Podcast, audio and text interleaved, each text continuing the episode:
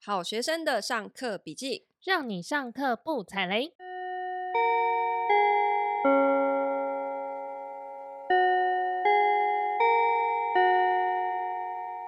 大家好，我是麻瓜 Toddy。大家好，我是麻太。我今天开场呢，要先谢谢粉丝对于我牙齿到底要不要做陶瓷美白贴片的留言，给了很多的建议。所以你就被鼓励的决定把这二十万给他开了。我跟你，说，一面倒的都是支持我去做这件事情，而且还有人私讯分享给我他前几个月才去做的，在哪里哪里哪一个医师他推荐给我，然后我也问他说，诶，那你做完之后现在有没有什么副作用之类的？他也都跟我讲。好啦，既然这样子，哦所以呢，我现在就是打算这几间诊所呢都去咨询一轮完之后再做决定，这样哦子。 ，OK OK，对，好，我们今天要来消费我的前公司。 我之前在上海的蘑菇租房，我前几天就是忽然晚上有一天呢，就一时兴起，想说，哎、因为我前几年自从换了手机之后，我就把微信不能说卸载，就是我没有重新下载这个 app，然后卸载这个字好像是中国用语对是啊，不是之语。 对，哔反哔正反正从那之后我就没有再使用微信了，因为我真的太少用到，因为我在台湾不太需要，我们都用嗯 Line 嘛，对，所以我就跟前东家的所有同事就停止联系，就没有再联络了。那我就忽然就是心血来潮，想说，哎，这间公司到底还在不在啊？我来查一下好了。结果一 Google，惊人的发现，它倒了，它真心倒了。哎、其实 Google 得到消息通常都是坏消 息。对，就是已经有好几篇新闻。然后呢，事情是这样的，因为中国他们叫长租公寓或是品牌公寓，就是我们台湾所谓的包租公司，嗯，好、就是品牌化的来去做包租这件事情。这样，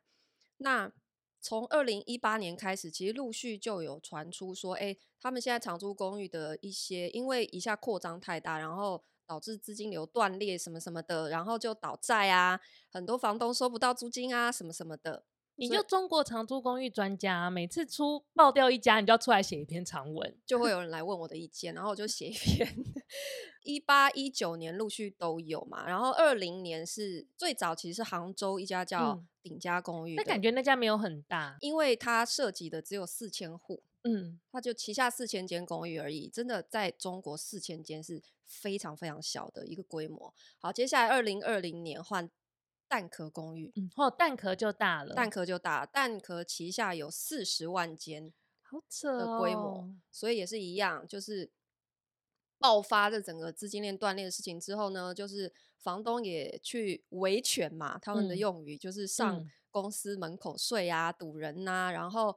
租客也是一大堆，因为房东收不到钱，就自己跑去公寓把人赶走之类的，反正就很多问题。结果到了二零二一年初呢，换。蘑菇也出现类似的问题，我觉得很神奇的是，因为其实像蛋壳，它是不是那时候爆掉？你有写一篇文章说它其实是证券化的结果，还是怎么样？呃，应该是说他把本来是做租房的这件很单纯的事情，硬要把它完成金融商品。嗯，所谓金融商品，意思就是说，他把租客付的租金，因为我们的租期一般不是一年嘛，嗯他就会把这个租金直接跟银行谈好，打包变成信用贷款。嗯，所以然它直接后从银行拿到租客的钱了。对租客来讲，其实是增加它的方便性。对租嗯客来讲，它可以跟信用卡绑定在一起，按月分期付款的概念、嗯这样子。因为在中国租房子跟台湾不太一样，就是他们一次是要拿四个月的租金，嗯嗯嗯，就是付三押一，他们是这样，所以你对要一次给四个月。所以对于很多的年轻人来讲，是压力很大，负担嗯很重。嗯那所以一开始这样的商品金融化之后，其实它的利益是好的。嗯好，那为什么最后会出问题是？因为把这个租客一年期的租金打包变成信用贷款之后呢，事实上这一间公司包租公司它是可以一次性收到一年的租金，嗯对吧？因为银行会一次把钱给他。嗯好，可是呢，后来因为自己的现金流周转不灵，好，那嗯他至于到底把钱花去哪，我们待会再讲。就嗯是最后房东收不到钱，因为他一次性收了租客一年的租金，可是房东那边却没有付他，所以才会这样一连串的。因为其实中国公司像这种收现金收比较快的公司，他们还蛮流行，就是利用时间差来赚取资本利得的。对，因为你想哦，一次呃一个租客他一年的钱就直接在你的这个资金池里面，那你嗯想，像蛋壳四十万间公寓的，它就是四百亿耶，其实我就是发小额 P to P 贷款就可以赚啦。对，所以他们要的其实赚的不是租金本身了，嗯，而是他想要赚的是透过这个很大的一个资金池，可以赚取时间差的套利，或者是拿这个钱，就像保险公司一样，他可以去转投资等等。那也嗯许他们是把钱拿去乱花，或是乱投资失利都有可能。那可是像蛋壳的情况是，他为了要快速攻占市场，好，这里我们就会聊到说，就是中国其实前几年特别流行所谓的资本式烧钱的创业法，就是基本上你看到所有 O to O 的公司都是走这种，不管是什么滴滴呀、就是做类似像 Uber 这种服务的，对或者是像 Uber Eats，不管是哪一种服务，就所谓的线上跟线下连接，他们叫做 O to O 嘛。所对有 O to O 的服务都是以烧钱，然后发补贴，然对后抢占市场。所以我记得那时候，假设我们定一个五十块人民币的一个餐送餐的那个餐费，补贴的红包可能会到三十块，嗯，就超扯的。就是其实都没有赚钱，那赔钱，赔钱做的生意，那这个亏损到底是谁在贴钱？就是投投资资人嘛，人对，不停的把钱投入进去，那他们怎么说服投资人愿意亏损也要投你钱？其实就是编一个大梦给他，啊就是告诉他说，我们必须靠资金来快速的垄断市场。现在当然是中国的整个市场环境很不好，可是这个 model 在二零一五年、一六年、一七年，大概至少到一七年之前，听起来都非常合理。嗯，然后那几年我们在中国生活的那几年，也的确因为投资人大量的烧钱，我们得到了非常多的方便跟嗯好处。嗯就作为一个消费者，我们就觉得，对，就是羊毛出在羊身上，可是是猪在买单的那种那句话之类的，就是有一种对奇妙。因为我记得那时候可以买一盒蓝莓，只要一块人民币，就是很夸张的便宜。然后嗯大家嗯都觉得、哇，好幸福哦，中国真的好进步哦。嗯，那所以前几年看起来明明 work 的，而且这个东西其实在不同的市场都有不同的推展，包括在像东南亚、印度也都会用对这种方式来推展。那台湾也是嘛，虾皮前几年也是，嗯，但虾皮现在又是 another story 了啦。但总之就是这样子的进展方式，到底它的逻辑好像很通嘛。我先抢占市场，当我变成市场的唯一的时候，大家不来我这边买，要去嗯哪里买？可是通常百分之九十九点九的企业就是在它还没有上市之前就死亡， 就它还还没有真的实现盈利的那一天，它就会死亡，它就会因为跑太快跌倒。可是如果站在投资人的角度，比方说我是个投资人，我就会同时投中国的 Uber，然后滴滴，然后神州，我什么东西都投。那嗯最后你们一定会打出剩下一间呐、我全部都投那一间，只要对了，我就赚回来啦。对，啦，以投资人的角啊嗯度来看，或嗯许是是这样。那到底租房这市些场公司发都是生了棋什么子事？ 以包租来讲，其实比方说我们刚刚提到他蛋壳公寓，他为什么把自己玩死？就是他急着要扩张市场，那怎么样可以快速攻占市场？其实你就是便宜卖啊，你就是嗯贱价卖你的产品，你就是高买低卖。那高买低卖在包租业的意思就是，你的利润就不见了。我今天租给租客的时候，我随便乱租，租嗯很便宜，嗯，，对我都已经花钱装修，可是我便宜租你没有关系。那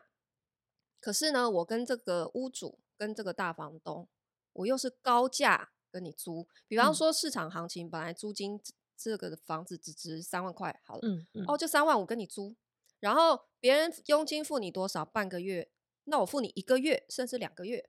是这样子，就是已经非常不理性的去为了要抢夺这个东西叫所谓的货源，嗯，他想要垄断这个供货市场，嗯让其他人拿不到房嘛，所以他就可以抢占市场。可是你想，高买低卖这个里面，它就是一个赔本的生意，所以嗯它烧的就是投资人的钱嘛。所以前几年 COVID nineteen 嗯一发生，他们的情况是不是比台湾严重很多？因为他们嗯是直接封城嘛，对，封城就导致大量的租客流失，或者是很多人失业，根本付不出租金，嗯所以他已经便宜租了，钱又收不上来，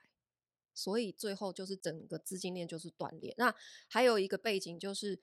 其实二零一七一八那个时候不是中美贸易战，嗯中美贸易战开打之后呢，其实整个投资的市场就开始转冷了嗯，资嘛金在紧缩，资金在紧缩，然后金主开始变得比较理性一点。 我必须说，是前几年太热，因为像二零一五年在中国的时真候的很疯，那时候超就是疯的万众创业，大众创新那个啊年代、你还记得这个口号对啊，那个是哎、习李近克习近强，平李哦克克强，强李克强推的，像我们蘑菇那个时候，我也记得二零一五年那个时候，就是因为不是会每五年会推一个计嗯划，他们叫“十三五”，那时候是第十三个五年计划。嗯，那它的“十三五”计划里面就刚好有一个想要重点推进的政策，就是改善租房市场。嗯，他们要改善。年轻人居住品质的问题，所以我们公司刚好就是在那个时候顺着风飞，嗯你就会飞得比较顺利。然后投资人也都很愿意对，投所以那个钱时候又是市场热钱最多的时候，所以投资人愿意把钱投进来。可是嗯后来市场一开始反转，然后你看到了一七一八年开始急剧下降。其实即使在二零一五年是热钱最多的时候，这种只能靠投资人拿的钱的公司，本来其实就。真的是那句话应该叫什么？薄冰如履哦，薄如履冰薄冰。 我其中实文我程记得度你真之有退你化之前是不是有写过一篇文章在讲说你，我忘记你是一五年还是什么时候陪着公司走过一段没错没有薪水的日子。我二零一五年的时候，其实就曾经陪着公司度过一次停发薪水，那时候已经是营运长了。嗯，那怎么办？我就是老板下令，那高管你这个时候说你要撤退吗？他就当然第一个就会觉得你就是没有真正是我们团队的一份子，因为嗯我是核心成员之一嘛。好，那时候我也是思考了一下，我决定说好，我留下来。好，我相信这件事情只是暂时的，因为那个时候是投资人的钱还没有到账。嗯所以还没有完全谈拢，还需要一点时间运作，所以可能就差那几个月的时间。可是我们账上的钱就是已经花完了，几乎要花完。那个时候是，你知道每天我们公司门口排一堆人在干嘛？厂商来讨债，好可怕哦！因为第一个是先处理内部员工薪嗯水，一个一个谈，你愿不愿意留下来？我们先暂停发薪，陪公司一起熬共体时间。好，如果你不愿意也没关系，那我们就发资遣费走人。所以那时候公司就走掉了一票人，很多。嗯好，通常都是越基层的员工，嗯，那当然也可以理解，因为他靠那个钱过活啊。，对，那高层是都有留下来。嗯，然后第二步是说，厂商的款项我们也必须拖欠。那这时候，哎、都是我去挡，你知道吗？那门口，因为我是营运长啊，就谈钱讨债就找我，我去挡，而且你台湾腔，他们可能舍不得打你。然后我就一副很温柔婉约样，他们就比较不忍心欺负我这样子，所以也是有点好这个可效果，怕就是哦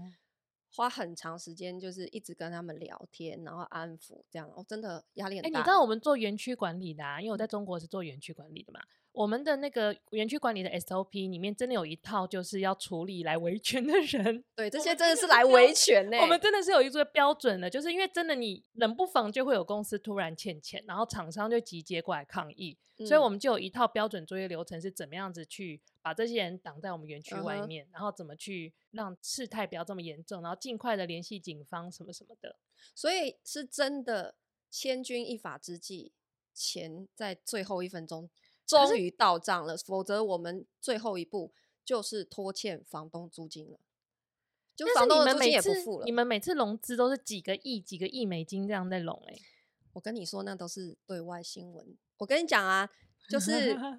所有的这些巨兽公司，他们发新闻稿啊，说融资几亿几亿的。美国我不知道怎么样，但是在中国大概都是放大个十倍。所以如果两亿，其实只有两千万，我看到的是这样，那那难怪你们要一直融资啊，因为根本就 对，没有或到者那么是多钱啊，或者是他会答应你，我会给你两亿，可嗯是切切切切很细，有没有？切很多期，哦那你就一点一点每天巴望着他，他稍微延迟几个月，你有可能你一个嘎不过来，你就倒闭啊，就是这种状况啊。嗯，那其实这样子算起来，其实那个钱也不太够用哎、因为其实一间我不知道你们在上海一间的装修成本是多少，其实蘑菇在呃我离开之前，二零一五年，我们那个时候就已经转型。其实我们嗯已经不做自营的公寓了，也就嗯是说，我们不再去租房子，不再去装修了，我们直接转型变成一间租房平台，然后我们做公寓的管理系统。那为什么要这样做？其实也是有点被投资人逼的，因为按照原先这个包租模式，我们一间房子假设即使只投入三十万、四十万，我讲的是台币，哈，嗯大概是这个 range 的话，你一百间也是个三五千万的资本，嗯它其实怎么样都算是一个非常重资本的嗯一件事情。当是然，跟买房子比起来，它是轻资产没有错，可是你在装修的费用其实是非常高的投入。嗯这样子无止境的扩张之下，相比另外一个东西，就是那个时候中国不是很疯，你刚刚提到 O to O，就是 online to 呃 to offline to online，对就是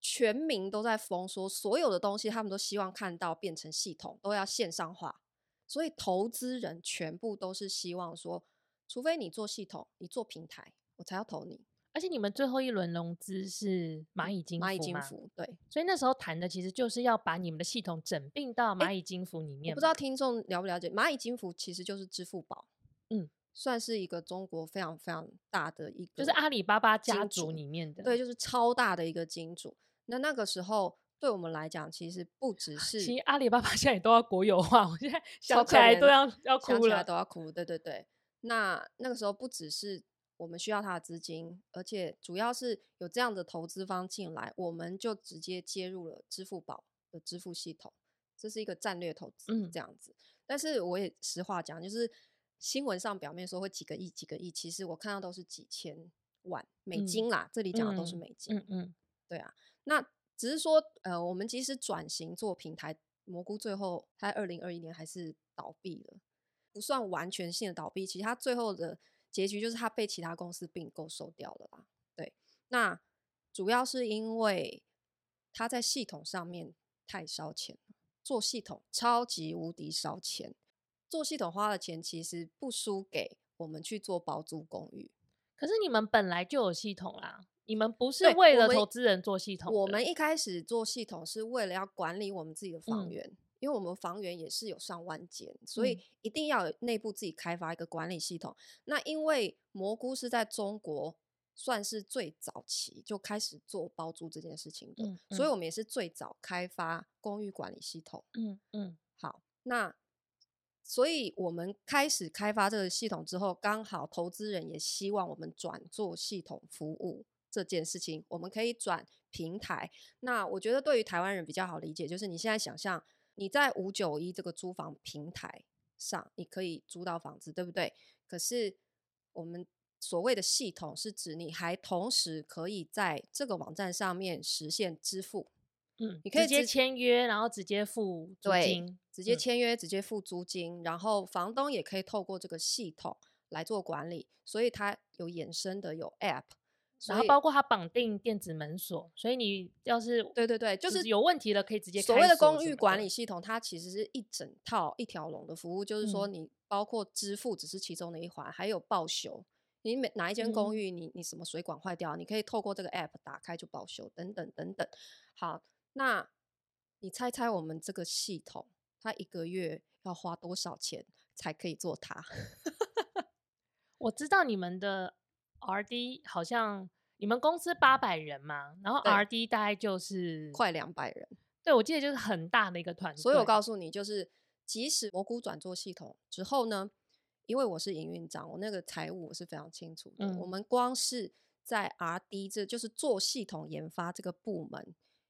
一个月烧掉的人事薪资就将近一千万人民币哦，那讲这的样是人民币哦。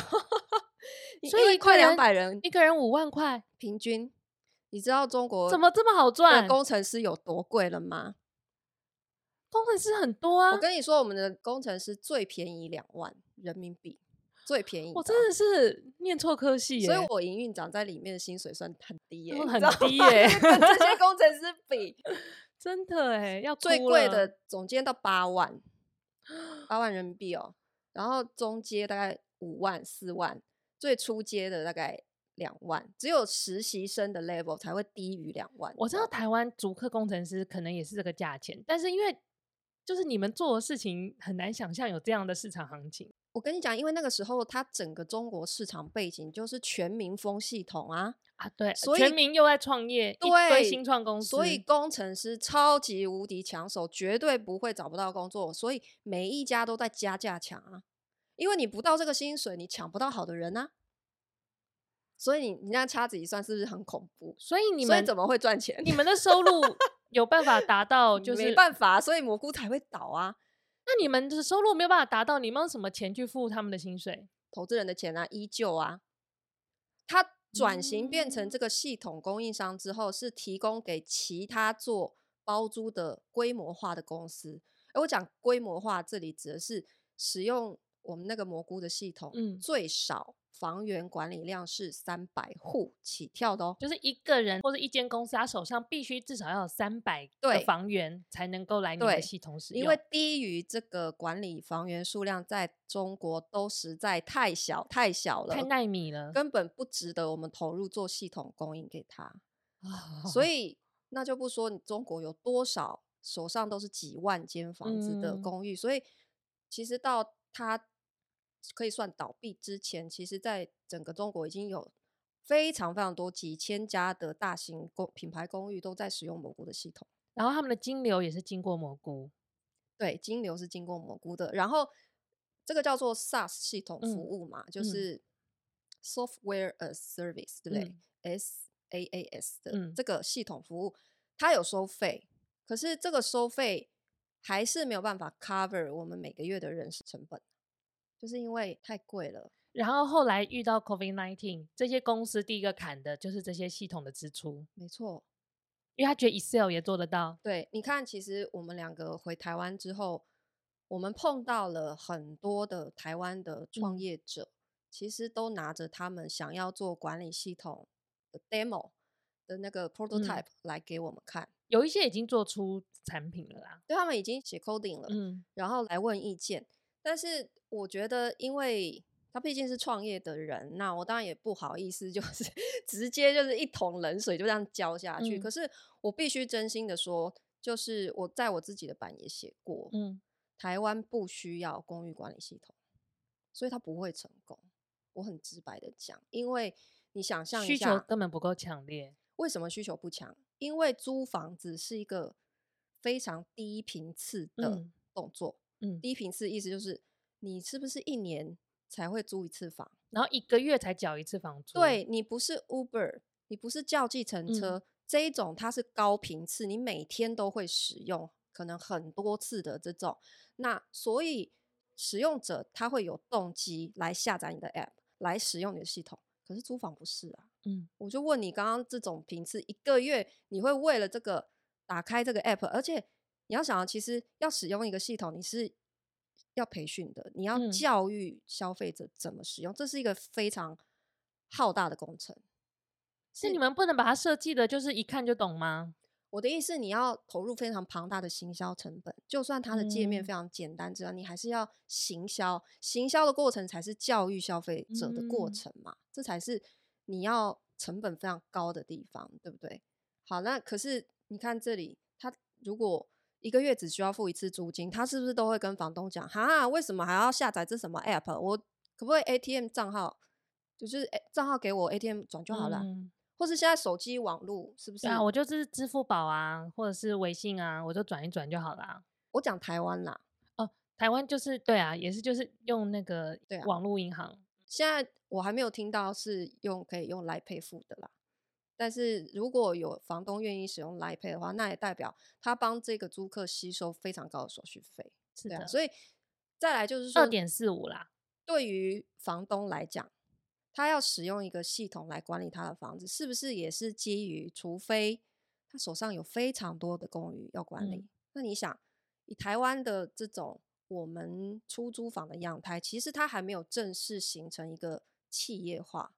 我们只是在发展的过程。我们的租赁专法是二零一八年才开始的，所以我们这些大量的散户房东，你要教育他使用你的系统，还要叫他付钱，你觉得这难度有多高？我觉得最根本的问题是，你还要叫我付钱，我因为用你的系统，我搞不好会被政府查税。对你还要叫我付钱，没你错脑子有问题吗你？其实我觉得最主要对于一个包租公婆来讲，好，或者是说反正就是一个出租房子的房东，他最 care 的是什么？他最重视的无非就是我房子要赶快租掉，赶快收到钱，对不嗯对？可是我今天但提是同时，我不要缴税给政府。对啊，我今天用你的系统，我可以付钱呐、啊可是你提供给我什么？我们的系统最多就是做到帮你做账务管理，对不对？然后你会知道说，哎，哪一个房间哪一个租客还没有缴钱，可是他没缴嘞，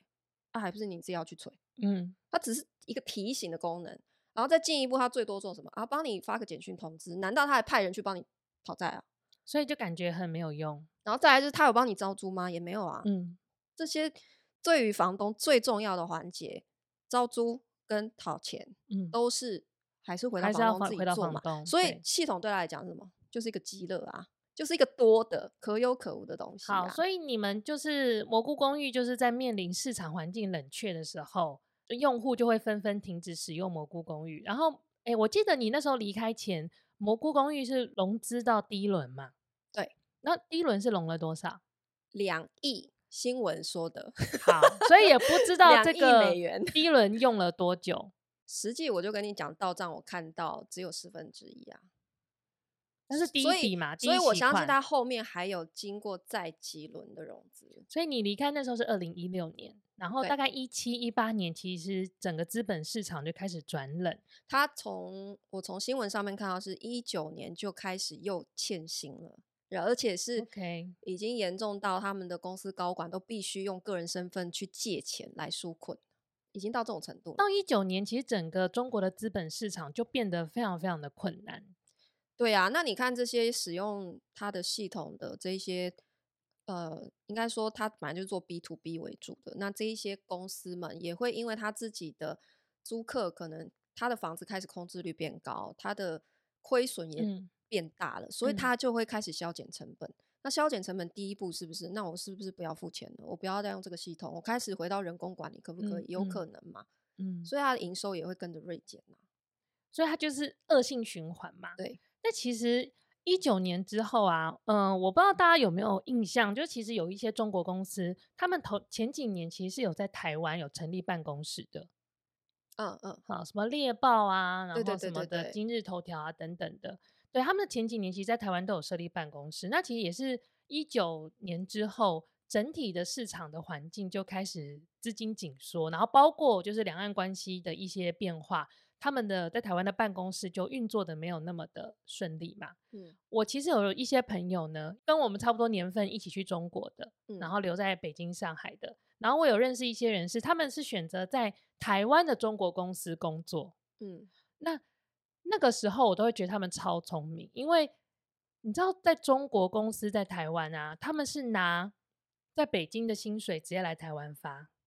有一种 global hire 的感觉。 对，所以当可能那个职位，假设那个职位在北京是，呃，他们没有一致，可能那个职位在北京是四万人民币好了，嗯嗯，那个时候四万大概折合台币大概二十二万，十万。可对是同样的职位，他在台湾，他可能就是花十万台币就可以 hire 到。嗯哼，可是那个职位在台湾的就业市场，可能就是个六万块的职位，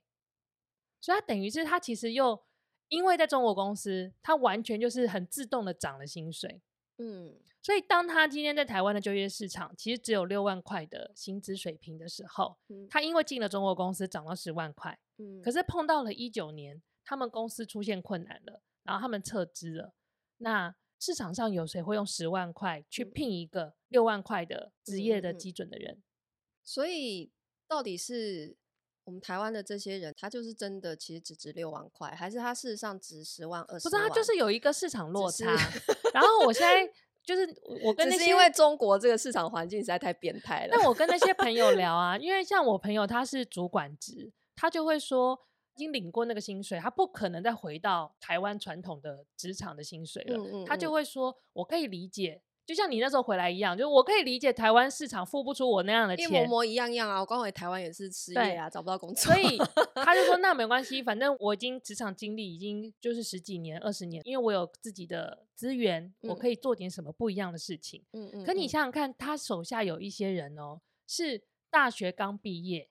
就进他的 team，然后可能大学一毕业就是六七万起跳的。嗯，